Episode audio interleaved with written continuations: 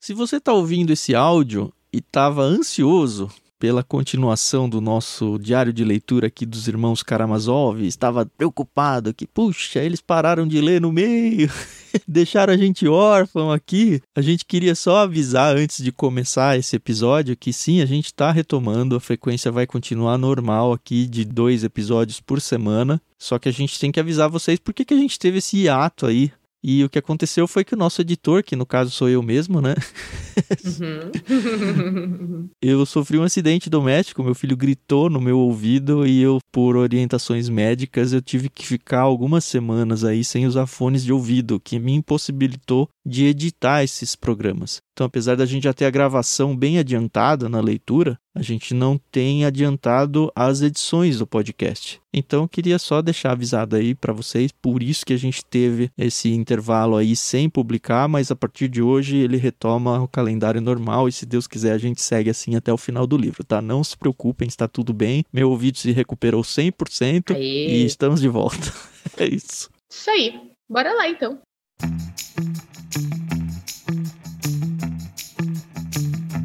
Olá, ouvintes e leitores, sejam bem-vindos ao nosso diário de leitura do Ictus Podcast.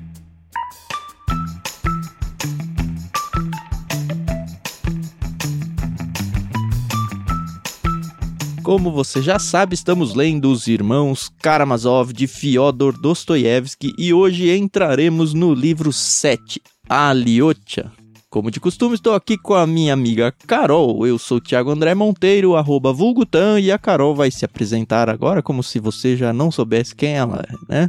Ah, vai que você caiu aí de paraquedas nesse áudio, né? Você vai ter que voltar alguns para pegar desde o início, mas aqui quem fala é a Carol Simão, arroba somente Carol lá no Twitter, segue a gente. E hoje, Thiago, eu falei, caramba, a gente tá na página 380 mais ou menos, estamos chegando lá quase 400 na verdade. Mas o livro tem 900 e poucas páginas. É, eu falei, nem gente, metade. não vamos conseguir vencer esse livro nunca. Mas tá sendo legal, então tudo bem. Eu queria que a Agatha Christie tivesse mais livros nessa grossura, porque ela tem, mas pelo menos eu nunca vi em português. Carol, desse jeito que vai, aí a gente vai abrir um plano Agatha Christie no Ictus, hein? eu falo muito dela, né? Mas é porque ela é muito boa, gente. É... Eu não vou dizer que ela é genial, mas ela bate na trave. Porque genial só o Chimbinha, né? É. é Thiago que tá falando. É, por causa daquele é. vídeo do Ariano Suassuna falando que reclama que chamam o Chimbinha de genial. Ele fala: se eu gastar um genial com um chimbinho, o que, que me sobra pra Bach, pra Beethoven? Eu trabalho com a língua pois portuguesa. É. pois é. Não menosprezando aí o músico que ele possa ser, mas. Bom, beleza. Mudou o livro, né? Agora a gente vai focar no Aliotia. De novo. E a gente tava num cenário lá onde o mestre Zósimo tinha acabado de morrer, né? Pois é. E olha que interessante, o capítulo, o nome do capítulo é Cheiro de Putrefação. então, para quem ainda não está habituado, quando uma pessoa morre, depois de algumas horas, e aí eu acredito que depende muito de organismo para organismo, mas o cheiro começa a subir, né? Um Sim. cheiro ruim. É, muito do trabalho do pessoal que trabalha os corpos, que prepara os corpos, acho que é isso, né? O tal do tamponamento que eles fazem para evitar cheiros ruins. Meu Deus do céu, né? Ah, e tá aí uma experiência que eu espero nunca passar, né? De ter que lidar com um cadáver. A gente nunca pode dizer não, né? Mas espero que eu seja poupada disso. Pensei que você ia falar passar e é não feder quando eu morrer. Né? Só se a gente for arrebatado antes, né, Thiago? Aí sim, né? Já vai ser glorificado, Aí vai sim. chegar cheiroso já. Opa!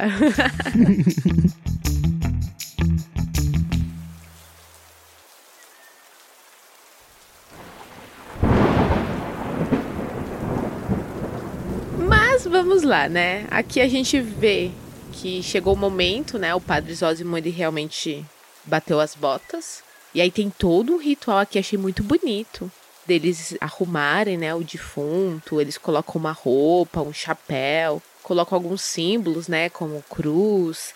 Achei isso muito bonito, porque me lembrou muito os egípcios, né, que eles têm aquele é, ritual da mumificação. Mais ou menos, viu, Carol? Porque, ó, o primeiro parágrafo do capítulo o corpo do padre Zósimo, monge, a seta foi preparado para o enterro conforme o ritual. Sabe-se que não se lavam os monges e as setas falecidos. Acho que aí o problema tá aí. é, esse foi o problema. E, gente, é muito louco, né? Eu não quero já dar o spoiler aqui pra frente, porque eu acho legal a gente seguir direitinho a narrativa. Mas a gente percebe que todos os monges, eles começam a aparecer.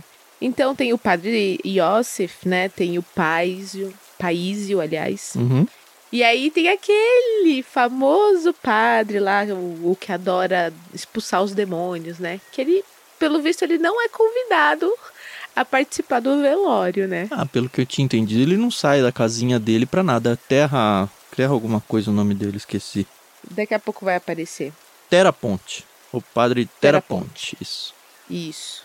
Mas o que eu achei interessante é que a gente vai rever aqui um personagem que apareceu lá atrás, que foi aquele monge de Obdorsk. Eu nem lembrava dele, sabia?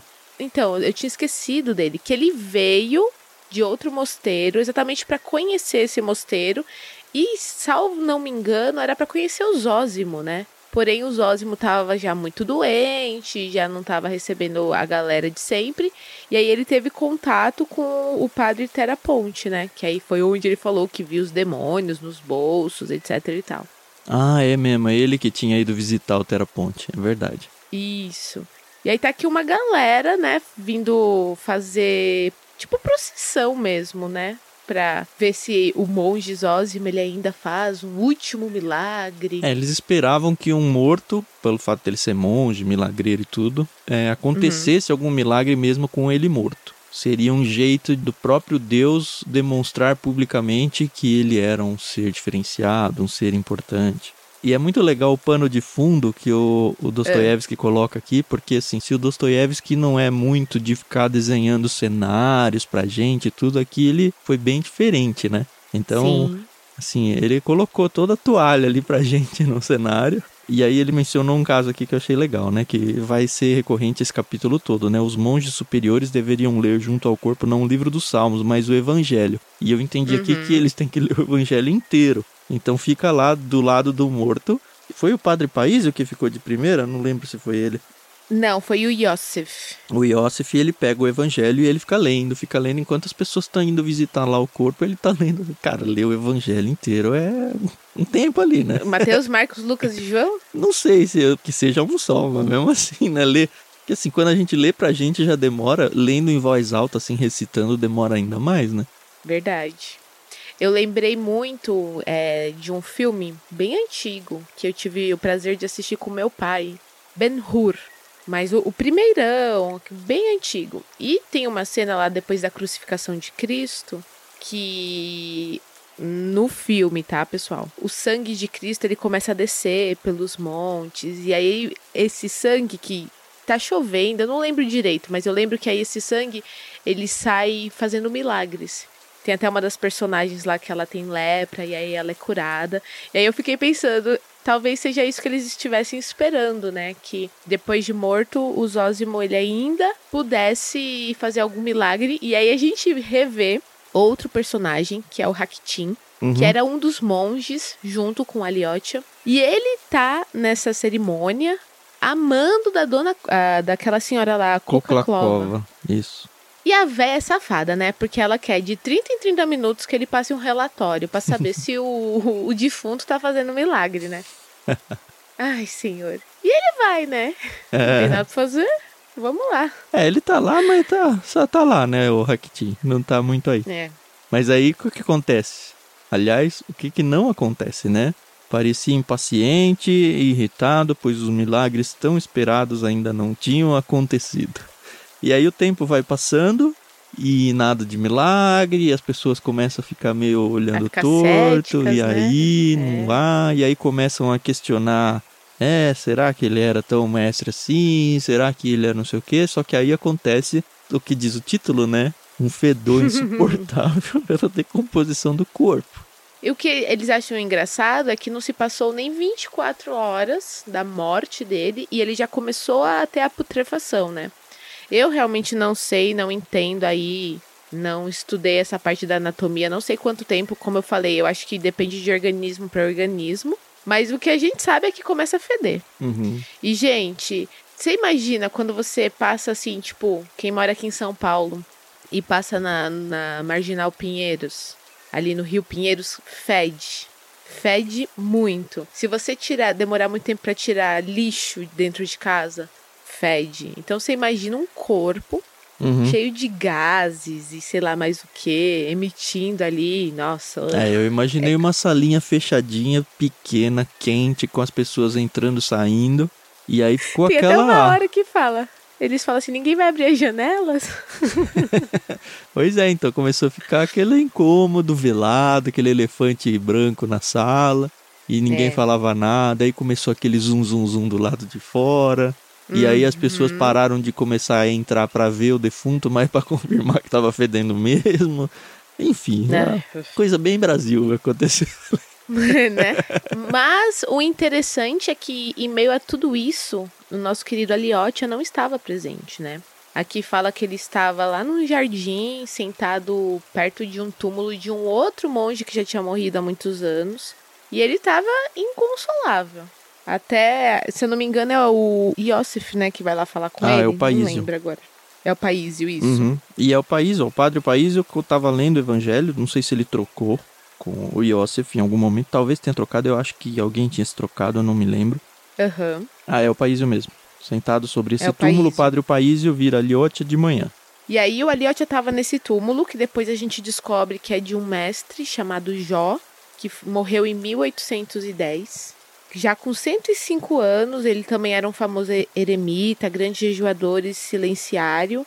E todo mundo tinha uma veneração muito grande pelo túmulo dele, né? Uhum. E aí começaram a, a perceber, né? O próprio é, Paísio fala com Aliotia, né? Por que o consideraram um tão grande santo? E aí isso começou a incomodar demais eles, né? O Aliotia estava inconsolável.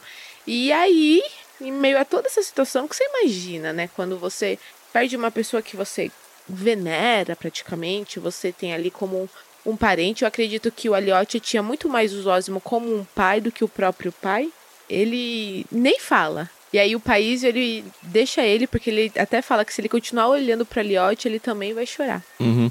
E aí nesse momento aparece o nosso queridíssimo Teraponte, que é aquele padre mais isolado que não gostava de sair da própria cela. Uhum. E mano, Ele É chega chegando, engraçado. né? Aliás, antes É. dele chegar, já tinha Hum. meio que um clima preparado para ele chegar, que é, o pessoal diz assim, ó, quem entrava logo saía um instante depois para confirmar a notícia ao numeroso grupo que o aguardava. Alguns abanavam a cabeça com tristeza, outros não disfarçavam a alegria.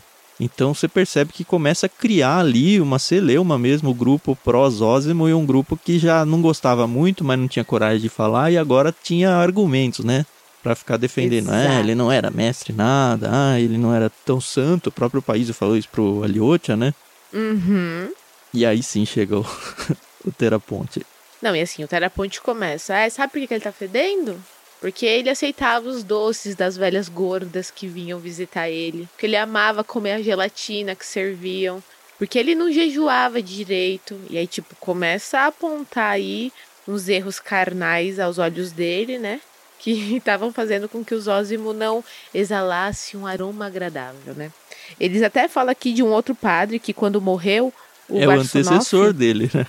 então, ele espalhava um doce aroma. Não cheirava, mas até espalhava um doce aroma. É, então. E aí o, o Teraponte fala, né? Ele não era severo na observação do jejum. E começa aqui a meter o pau no Zósimo. E aquele monge visitante, né? O, o monge lá de São Silvestre, né? De O Odidor, Obdorsk, Obdorsk. Isso. Ele começou a pensar, puxa, o Teraponte talvez tenha razão. Talvez esse Zósimo aí seja... Não seja tudo isso, né? Talvez até uma fraude possa pensar, né?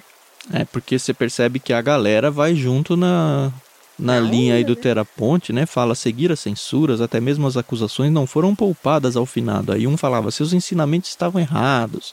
Ele ensinava que a vida é uma grande Uhum. alegria, não a humildade nas lágrimas. Aí outro falava, ele negava a existência das chamas materiais do inferno. Aí o outro, ele não era severo na observação do jejum, se permitia doces, a se apropriando aí do, do que o Teraponte Uhum. falou. Ele mostrava Uhum. muito orgulho, um outro ele abusava de sacramento, da confissão. E... Enfim, aí deu, deu o que deu, né? Deu o que deu. E assim, o próprio padre Teraponte, ele era muito diferente de todos os outros monges. Ele não usava sapato, as roupas que ele usava deixava assim o peito dele de fora, ele andava com umas correntes, né? Então ele ele era diferentão, né? E aí ele começou, fora daqui, Satã. Começou tipo a excomungar lá. Ele chega, né? Na hora que chegar, ele vem expulsando, eu expulso. E aí todo mundo falou, mas que isso, né? Não, eu, todo lugar que... Ele já tinha falado isso, né? Todo lugar que eu vou, eu expulso os demônios do lugar. Fora daqui, Satã, Satã, fora daqui. Repetia a ca- com o sinal da cruz. Expulsando eu expulso, rugiu novamente.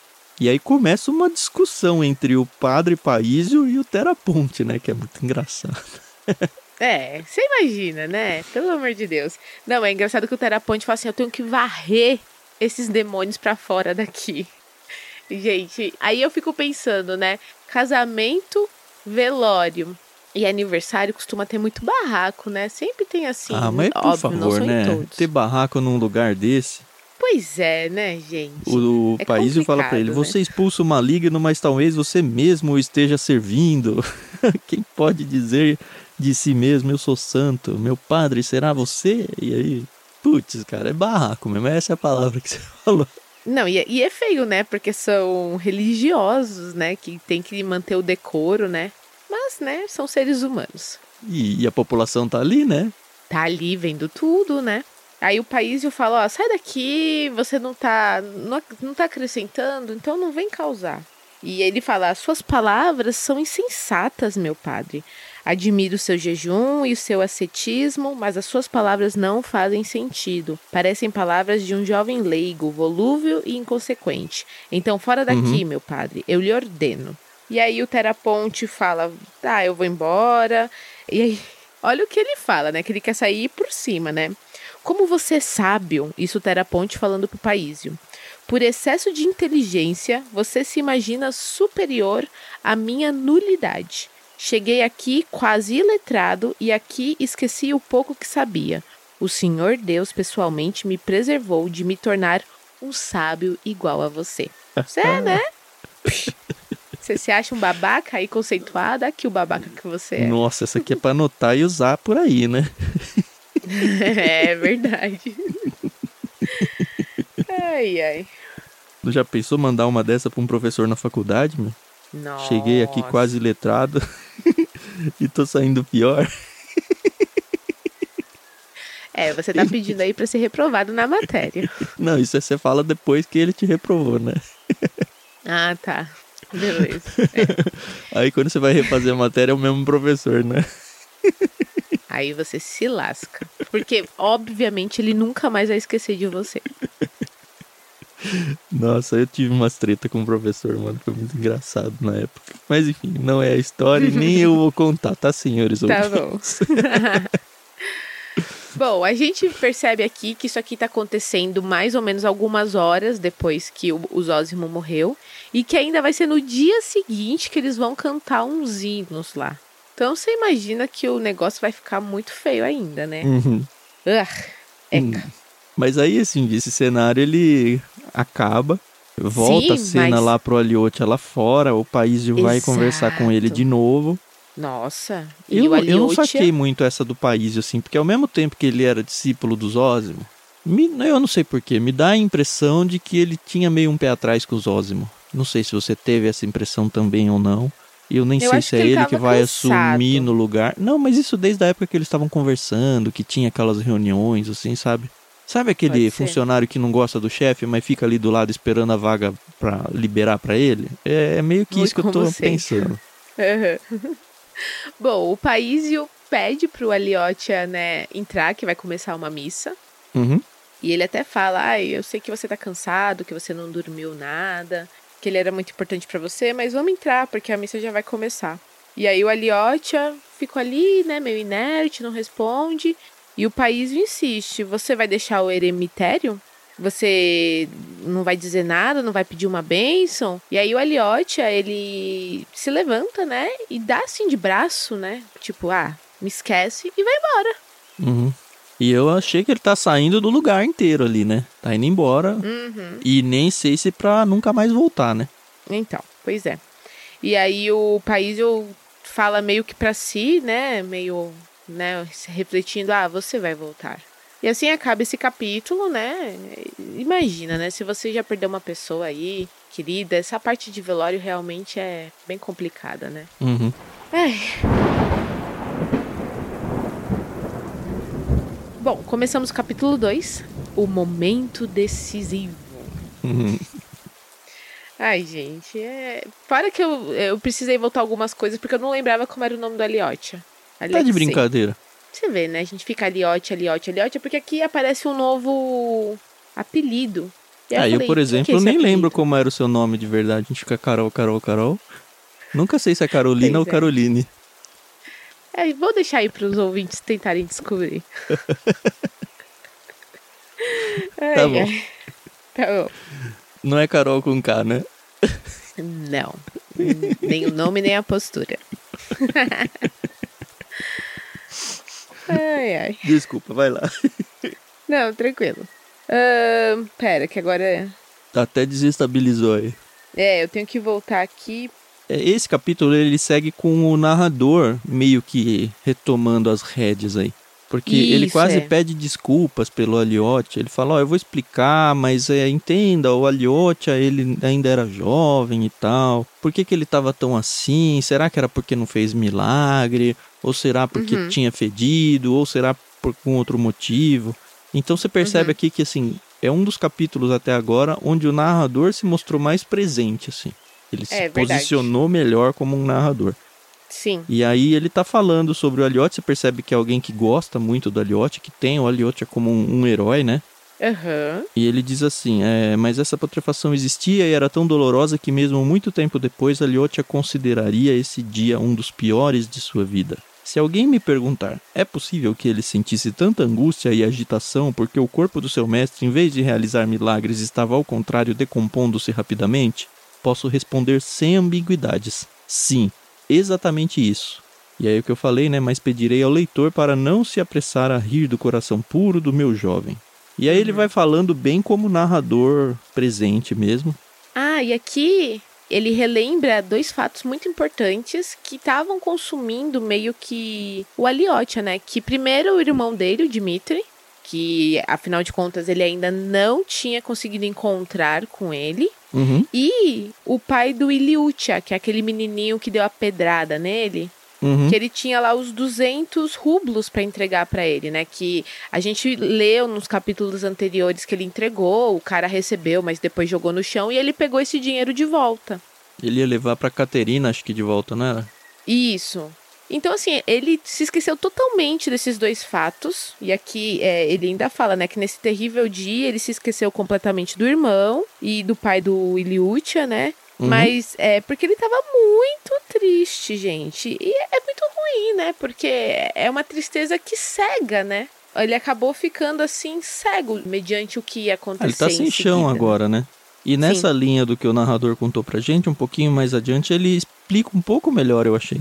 Ele fala, não era de milagres que ele precisava, o Aliotia, né? Mas Uhum. apenas da justiça suprema, violada aos seus olhos. Era isso que o entristecia. E aí mais abaixo você percebe essa angústia dele, fala, onde estava a providência e a sua mão?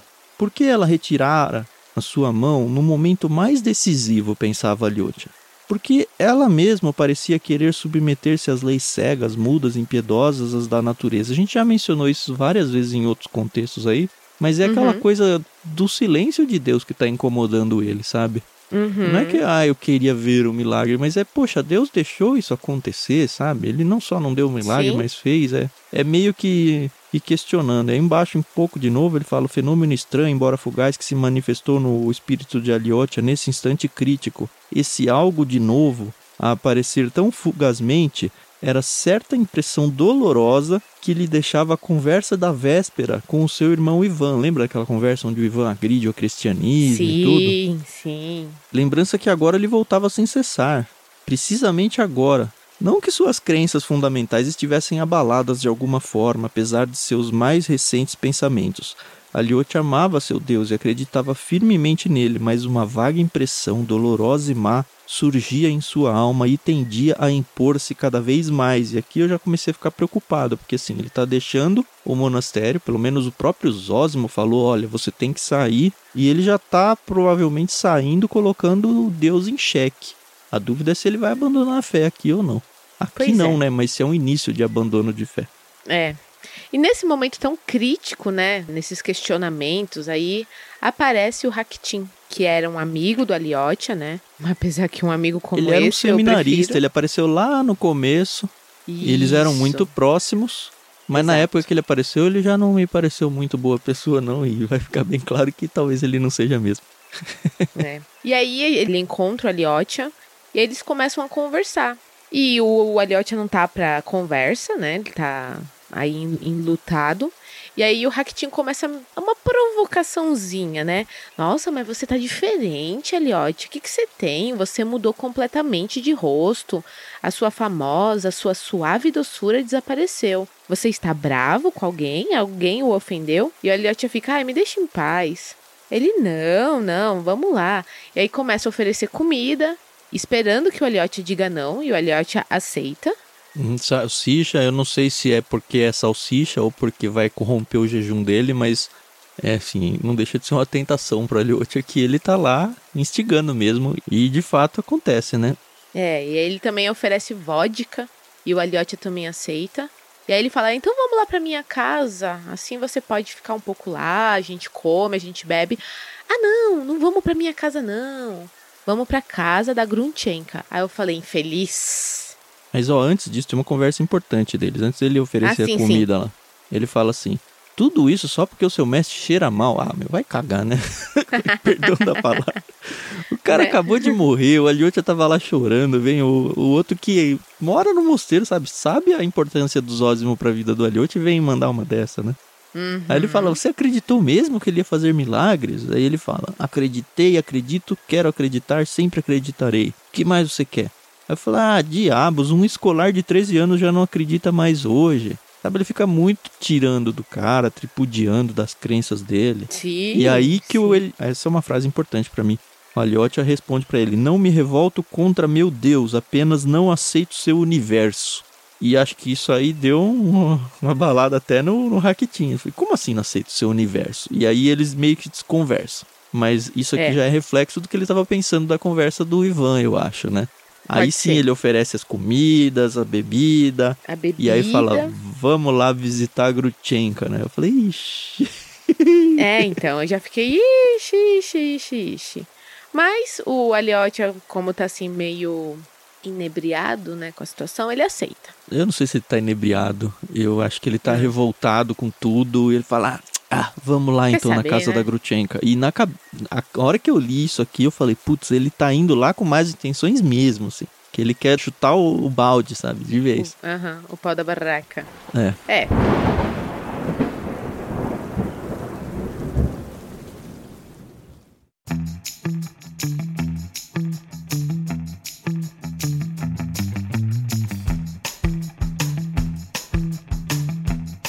Bom, e agora então com essa ida pra casa da Grutchenka, que a gente vai ver o que vai acontecer, mas a gente só vai ver isso no próximo episódio, né? Será que Dom Aliotti aqui vai sucumbir aos prazeres da carne? Olha, sinceramente, eu tô achando que vai, hein? Talvez aí um- uma crise de consciência aconteça, mas esse Raktin é um filho da mãe, viu? Esse deveria ser excomungado da igreja. É, a gente ainda não sabe se é pra isso que eles estão indo lá, né? Eu suspeito, mas vamos É. ver.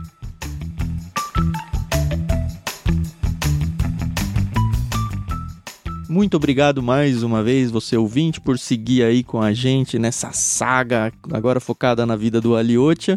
A gente volta então no próximo episódio com mais um pouquinho do livro. Na descrição do programa, lá no site tem o nosso cronograma de leitura, onde você pode ver o que, que você precisa ler para o próximo episódio. Uhum. E é isso, né, Carol? Sim. Continue acompanhando o Ictus, conheça os nossos planos literários se você ainda não é um assinante, ou se de repente você é e não conhece os novos, né? Vai atrás para ver se de repente interessa algum, ou mostrar para alguém, assim, a gente precisa realmente que as pessoas conheçam o clube, o podcast, o Telegram, e você com certeza pode ajudar nisso. Isso aí. É isso, até o próximo episódio então. Falou, pessoal, a gente se ouve no próximo episódio. Até mais.